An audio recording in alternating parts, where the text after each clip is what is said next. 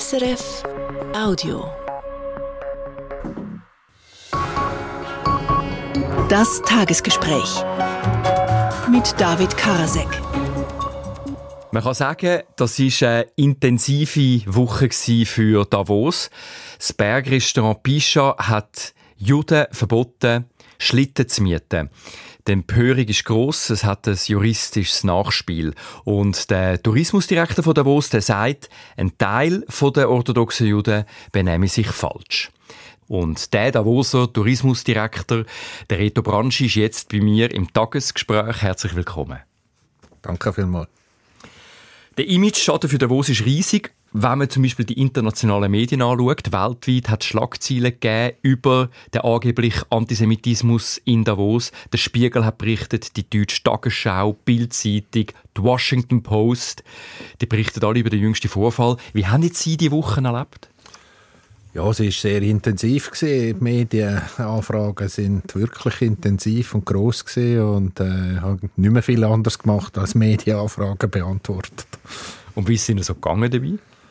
Ja, mal besser, mal schlechter, oder? Es ist ja, die Situation ist schon schwierig gewesen und für uns ist natürlich klar gewesen, dass wir das, äh, äh uns von dem Vorfall distanziert haben. Und äh, entsprechend ist dann aber natürlich kritisch geworden, wo es richtig äh, ganz Davos soll antisemitisch sein. Das äh, wir, akzeptieren wir natürlich nicht. Das ist ein Einzelfall und man kann nicht 13.000 Leute in den gleichen Topf hineinwerfen. Tun wir schnell rekapitulieren, was passiert ist. Das Bergrestaurant Pischa hat Juden verboten, Schlitten zu mieten. Grund, es gäbe täglich Probleme mit den Juden. Sie würden Schlitten klauen, kaputt machen oder hochschwangere Jüdinnen würden nicht einsehen, dass sie nicht auf die Piste sollten. Ein paar orthodoxe Jüdinnen und Juden haben sich falsch benommen und der Laden hat dann beschlossen, gerade alle Juden nicht mehr zu bedienen und sie haben das gerade kritisiert. Ja, das war so. Ich meine, das, äh, eine völlig falsche Aussage. Dass, dass dem äh, Pächter der Deckel gelüpft hat, ist eigentlich verständlich. Gewesen. Sind so viele Vorfälle im Vorfeld. Äh, natürlich auch mit anderen Leuten, nicht nur mit, äh, mit äh, jüdischen Gästen. Aber es ist einfach schwierig, wenn sie in den Bergen, auf einem Berg von 2500 Metern, mit irgendwelchen nicht bergtauglichen Kleidern einen, einen Wintersport ausüben dann wird es kritisch. Und dann, wenn man sie immer muss retten und, und, und wieder von dem, äh, von dem gefährlichen Wegen wegbringen, dann wird es natürlich schwierig. Und wenn sie dann das noch erleben, was auf der Terrasse abgeht, dann hat es jetzt halt dem den Deckel gelüpft. Ich verurteile das in aller Form, aber ich, ich kann es nachvollziehen, dass man einfach den Deckel gelüpft hat. Er hätte einfach noch sollen, äh, ein bisschen länger darüber studieren, was er da schreibt. Juristinnen und Juristen sagen klar, nie darf man vom mühsamen Verhalten von Einzelnen auf eine ganze Gruppe schliessen. Das ist Diskriminierung und vor allem, wenn es um Juden handelt, ist es antisemitisch. Konsequenterweise hat darum die Bündner Staatsanwaltschaft das Verfahren eröffnet, weil es ist ein Offizialdelikt. Sie haben das Verbot, sie haben den Zettel beim Laden gerade kritisiert mit der Aussage, es sei, Zitat, unglücklich formuliert. Und man redet über Diskriminierung und Antisemitismus und Sie sagen, unglücklich formuliert. Wieso haben Sie nicht schärfer reagiert? Also das ist jetzt äh, genau das, was ich jetzt immer wieder höre. Das äh, ist eigentlich nur der erste Teil gewesen. Ich habe ja einen zweiten Teil, wo ich hinten dran gesagt habe, dass das mit dem fühlen die sich jüdische äh, Angehörige sofort in, in, äh, äh, angesprochen und entsprechend auch diskriminiert. Das ist ein logischer Fall. Der erste Teil ist für mich unglücklich formuliert. Ja, ist vielleicht ein bisschen schwach äh, und nicht, hätte müssen stärker sagen aber mein Gedanke war, wenn man geschrieben hätte, dass man die richtige Kleidung brauchte, was ja eigentlich er oder die, die Person hätte sagen ne, dann vermieten wir ja. Aber weil speziell auch halt die Gruppe mm, ab und zu mit wirklich äh, fraglichen Kleidern äh, daherkommen für eine Wintersportausübung auf 2500 Meter, ist es einfach eine falsche Formulierung. Aber der Inhalt, den er hat sagen wollte, den er ja jetzt auch korrigiert hat entsprechend, und er hat sich ja entschuldigt, ist für mich eigentlich der Ansatz gewesen, ja, dem hat jetzt der Deckel gelüpft und jetzt hat er da etwas geschrieben, völlig etwas Falsches geschrieben, aber eigentlich hätte er etwas anderes schreiben, so wie es heute steht. Die Stiftung gegen Rassismus und Antisemitismus hat gesagt, ein Verbot gewisser Dinge für Juden mahnt an das Deutschland der 30er Jahre. Haben Sie dann als Tourismuschef Ihre Leute im Griff? Also wieso hat das überhaupt passieren können? Wieso hat der Mitarbeiter gar keine andere Lösung gesehen, als so einen Zettel aufhängen und gerade alle Juden auszuladen?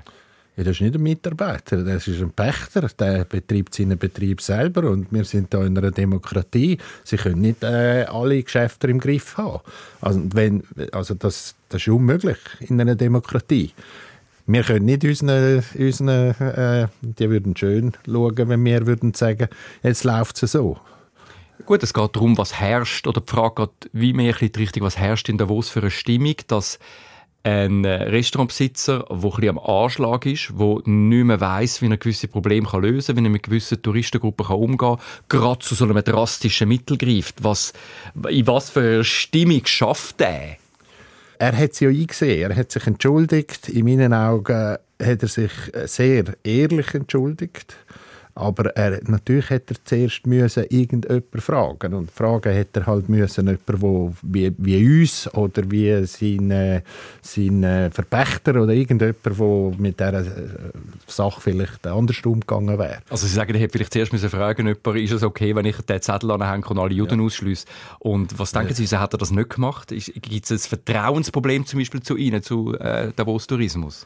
Nein, das glaube ich, also, ja, weiß ich nicht, aber äh, könnt, äh, ich glaube nicht, dass das der Grund war, sondern er ist einfach in diesem Moment äh, so in dieser Situation gewesen, wo er gesagt hat, jetzt ist gut, jetzt mag ich nicht mehr und, äh, und hat nicht, gar nicht viel weiter überlegt. Aber man, meine, ja, er hat sich in aller Form ehrlich entschuldigt in meinen Augen und das sollte auf keinen Fall passieren.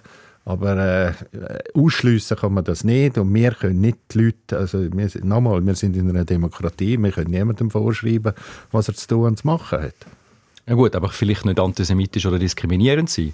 Das, das sagen wir ja die ganze Zeit mit unserem Aufklärungsmodell. Also wir gehen ja genau in die Richtung und sagen, genau das darf man nicht. Aber wir können nicht für jede Person Verantwortung übernehmen.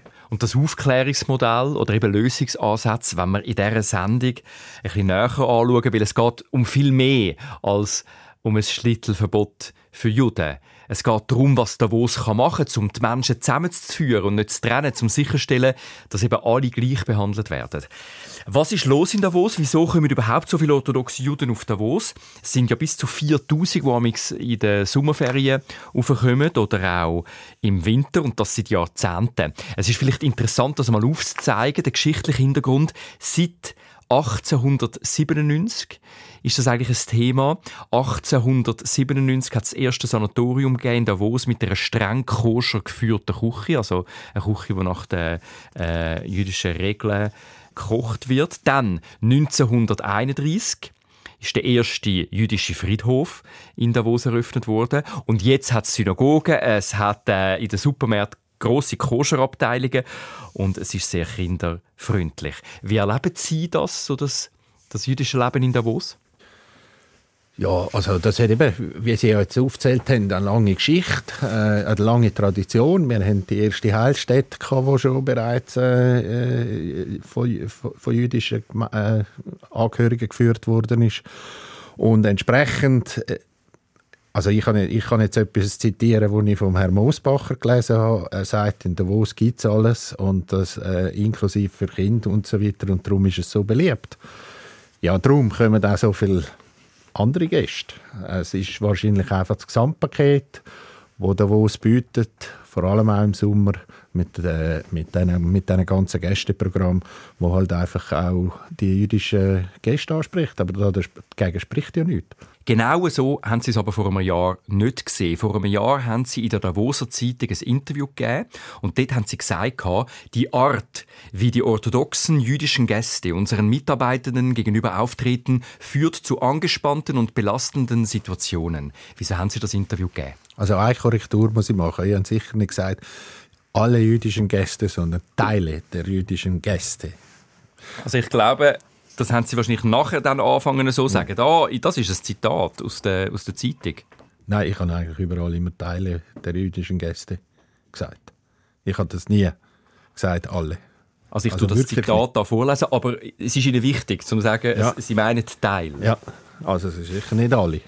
Es gibt äh, orthodoxe Juden, die genauso freundlich wie alle anderen auch. Aber es gibt Teile, wo sich einfach nicht, äh, das ist das, was ich immer gesagt habe. Aber aber nichtsdestotrotz haben Sie da eine Stimmung gemacht. Sie haben etwas aufzeigen. Und wieso Nein, haben Sie das gemacht? Es ist ein Vermittler in der Zeitung und hat ein Interview gegeben und hat die Sachen beschrieben. Aber wenn man das zusammengefasst hat, ist das eigentlich Friede, Freude, Eierkuchen. Und ich habe einfach also fest... jemand von einem Mediationsteam hat äh, gesagt, es sei eine gute Stimmung zwischen den orthodoxen Juden und den Einheimischen und es sei alles Friede, Freude, Eierkuchen und das hat sie genervt. Nein, es hat mich nicht genervt. Ich habe einfach, das ist nicht die Situation, wie sie war. Und ich habe einfach gespürt, wie die Davoser äh, ganz anders denken und äh, die Ladenbesitzer ganz anders denken. Und haben das aufgenommen und haben dann ein, ein Interview gegeben, wie das die Situation eigentlich wirklich ist. Und äh, es ist halt einfach so, dass ein Teil von den orthodoxen Juden. Äh, die kommen aber vielfach aus dem Ausland und wissen nicht, wie die Schweizer Gepflogenheiten sind.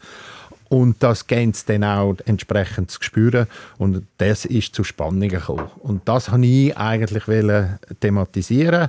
Aber das ist nicht das erste Mal, als ich das thematisiert habe. Das habe ich schon ein paar Jahre vorher thematisiert.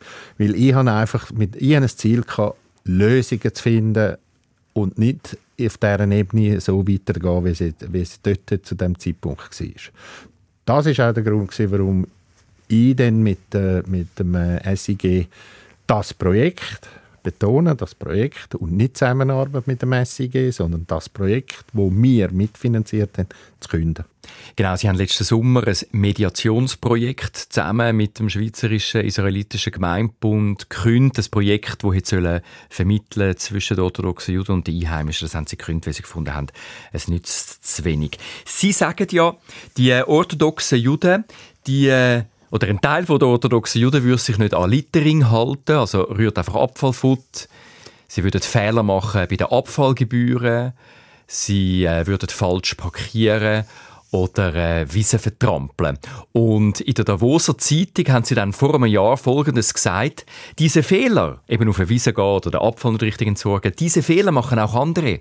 Aber es ist auffällig, dass das Problem jeweils in den Hauptferien der orthodoxen jüdischen Gäste stark zunimmt. Herr Branschi, bedienen Sie sich da nicht billigstem Antisemitismus? Ja, nein, überhaupt nicht. Also es geht ja nur darum, man kann ja das amigs nicht feststellen, direkt, wenn man es nicht sieht. Und es ist einfach ein Fakt, äh, es gibt zig Beispiele, die gesehen werden, aber wir haben sie nicht fotografiert, also ich sowieso nicht fotografiert oder auf Videoaufnahmen. Aber es ist einfach ein Fakt, wo die Rückmeldungen von den Bauern, von, von denen, die den Kehricht müssen, äh, äh, sammeln ist so, dass es während dieser Zeit intensiver ist in jeder, in jeder Beziehung. Jetzt kann man sagen, ja, das ist, äh, das, ist, äh, das ist jetzt Zufall, aber es ist ein Fakt, dass es einfach immer in diesen drei Wochen zunimmt. Und äh, nochmal, es ist ein Teil von diesen, von diesen orthodoxen Juden, wo das verursachen. Es gibt die, die Schweizer Juden, die da sind, die wissen, wie es funktioniert. Und die sind es in der Regel nicht. Aber, nochmal, wenn sie, wenn sie zum Beispiel Sportferien haben und äh, äh, sehr viele Unterländer in, in den Bergdestinationen sind, Zürcher, Zuger, Aargauer und was auch immer, ist es in der Zürcher Ferien, kann sie auch zu irgendetwas kommen. Dann würde ja genau gleich reagieren. Es ist auffallend, dass genau während der Zürcher Ferien immer das ist. Es ist nichts anderes als so eine Feststellung. Und weit weg von Antisemitismus. Der Ernst Archivierst, der Präsident vom Branchenverband Hotellerie Suisse Graubünden, kritisiert sie und sagt, Zitat, der Auftrag im Tourismus lautet, Menschen glücklich zu machen und nicht Menschen zu belehren. Gäbe es denn nicht andere Möglichkeiten, die orthodoxen Juden auf Fehler aufmerksam machen, als so, einen, also so eine Stimmungsmache in der Zeitung? Also ich gehe nicht davon aus, dass ich eine Stimmungsmache gemacht habe, sondern ich habe einfach das Problem äh, benannt. Und das Ziel von mir ist ja, mit einer Taskforce die ganze Sache so aufzubereiten, dass wir nachher genau dort sind, wo der Aschi Wirsch sagt, dass wir nämlich genau Gastgeber können sein und nicht belehrend sein Gut, aber wenn Sie, wenn wir bei der Zeitung bleiben, wenn Sie über, einfach über einen Teil von der orthodoxen Juden so reden, dann hat das ja etwas Belehrendes. Dann hat ja das, dann ist ja das eine, eine Kritik an einem Teil, dann ist das nicht sehr, sagen wir, eine positive Kommunikation. Ja, die Idee ist ja, dass man den Konflikt auseinander nimmt, also dass man den wegbringen kann. Und darum müssen wir ja entsprechend auch reagieren und darauf aufmerksam machen. Ich weiß nicht, ob das wirklich Belehrung ist. Es gibt, so wie mir die jüdische Seite sagt, gibt es einfach einen Haufen, die aus, aus Gebieten kommen, wo es anders läuft. Und dann muss man ja einfach auf die Regeln auf, aufmerksam machen. Das muss man ja jeder. Also nicht nur die jüdisch-orthodoxe Gruppe. Und wieso in so einer Art von Pauschalisierung, wieso nicht ganz einfach, wer einen Schlitten kaputt macht, hat ein grösseres Depot, oder das wird abgerechnet bei der Kreditkarte, die man hinterleitet im Sportgeschäft. Wer im Restaurant nicht konsumiert, wird fortgeschickt, wer falsch parkiert, kommt der Bus über. Wieso haben wir das nicht so gelöst? Ja, das ist ja so gelöst, aber die Problematik ist, sie können ja nicht 1000 Polizisten haben, während dieser Zeit nur zum Büssen, wenn irgendjemand falsch ist. Sie müssten ja die 1000 Polizisten das ganze Jahr haben. Und die Problematik ist für mich einfach, oder für uns in Davos, dass man während dieser Zeit probiert, die, die, alle Gäste miteinander äh, ein schönes Erlebnis haben können. Alle Gäste. Und wenn Gäste zu uns kommen und sich auch über gewisse Vorkommnisse nerven, dann müssen wir auch reagieren. Weil vielleicht kommt dann der Gast nicht mehr. Und nochmal, das Ziel ist, Lösungen zu suchen. Das Ziel ist nicht irgendjemand in die Pfanne zu hauen. Ist es lösungsorientiert, wenn man in der Zeitung sagt, es ist auffällig, dass die Probleme größer werden, wenn die orthodoxen Juden da sind? Mit dem tun ich das Problem benennen. Und jetzt geht es darum, und das ist ja auch immer mein Ziel gewesen, dass wir mit einer Taskforce Lösungen äh, erarbeiten können, dass es eben genau nicht mehr zu solchen Fällen kommt. Das kann man jetzt auslegen, wie man will, belehrbar oder was weiß ich und so weiter. Es sind Lösungen, es sind Wege zu Lösungen, dass es, dass es äh, ein friedliches Zusammensein ist für alle Beteiligten. Es gibt ja auch andere Orte, wo sehr viele orthodoxe Juden Ferien machen, beispielsweise in Arosa, St. Moritz, in Saas-Fee. Wieso haben sie die besser im Griff? Oder wieso scheint es so, dass die es besser im Griff haben? Das müssen Sie die fragen. Also in meinen Augen, ich, ich gehöre anders. Aber ich rede nicht für andere äh, Destinationen reden. Laut dem Schweizerischen Israelitischen Gemeindebund, wo alle äh, Juden in der Schweiz vertritt, die sagen, dass die im, im Bereich vom Vermitteln erfolgreicher sind. Kann ich nicht beurteilen. Wie sehen Sie das? Wo kann man, wo kann man Touristinnen und Touristen kritisieren und wo fängt Diskriminierung an? Was haben Sie da selber für eine Messlatte? Also meine Messlatte ist, wenn man eben, wie gesagt, alle in den gleichen Topf hineinwirft. Aber auch umgekehrt. Wenn man jetzt Davos zu Antisemiten macht, weil man, weil man, weil man jetzt sagt, wegen Geheimvorfall sind alle als Antisemiten. Das ist, geht auf beide Seiten. Aber für mich ist es einfach so, man darf nicht alle in den gleichen Topf hineinwerfen. Und das ist der Punkt, wo mir zu dem geführt hat, ob man jetzt eine Gruppe A oder eine Gruppe B oder eine Gruppe C meint. Dort müssen wir das Problem ansprechen und Lösungen suchen. Wir wollen für alle eine Lösung. Für den, der in Davos als Einheimischer ist, für den, der als Gast kommt, für den, der einen Betrieb führt. Das ist unser Ziel. Das ist das SRF Tagesgespräch. Mein Gast ist der Tourismusdirektor von Davos, der Reto Branchi. Davos macht nicht zum ersten Mal Negativschlagzeilen wegen Antisemitismus und darum ist eigentlich die grosse Frage und die wichtige Frage, was gibt es für Lösungen? Und Sie haben eine Taskforce am Laufen, wo Sie selber so bezeichnen, eine Taskforce, wo Sie berufen haben, wo sie gegründet haben, wo die Situation soll verbessern. Ende März, Anfang April präsentieren sie Resultat von dieser Taskforce und leiten tut die Taskforce der Michael Ambühl, ehemaliger Chefunterhändler vom Bund. Der Michael Ambühl hat für die Schweiz die bilateralen zwei mit der EU ausgehandelt. Zeigt die Ernennung die Wichtigkeit dass es jetzt wirklich muss zu einer Lösung kommen muss, wenn man so einen Spitzendiplomat anstellt? Ja, das ist immer unser Ziel gewesen, oder? Wir sind dann, äh, nachdem, dass wir die Kündigung für das Projekt gemacht haben, haben wir gesagt, wir müssen eine Taskforce machen, aber das ist auf einer höheren Ebene. Nicht wir als Davoser oder ich persönlich kann so eine Taskforce leiten, sondern da müssen wir jemanden haben, der die Erfahrung hat, wie man mit, der, mit solchen möglichen Konflikten, wo das gibt, umgeht. Und das Ziel ist von dieser Taskforce, Lösungen zu erarbeiten. Wir haben in Davos dann äh, selber eine interne Taskforce gehabt. Ich weiss, SIG sagt dann Meditation. Äh, das kann man so sagen, weil es sind ja noch Gespräche im Moment und noch keine Massnahmen. Aber wir haben dann von Anfang an Taskforce gesagt, weil wir die Leute am Tisch hatten von Davos intern, vom Landwirt, äh, also vom, vom Chef vom Landwirtschaftsverband, über Bergbahnen, über Gemeinde, über Gastro, über Sportartikelhändler, über, über äh, Hotelier, wo wir am Tisch hatten, um zuerst mal herauszufinden, was gibt es für Probleme eine Auslegeordnung. Und dann, im zweiten Schritt, hat man gesagt, und was sind mögliche Lösungen? Und dann hat man die erfasst.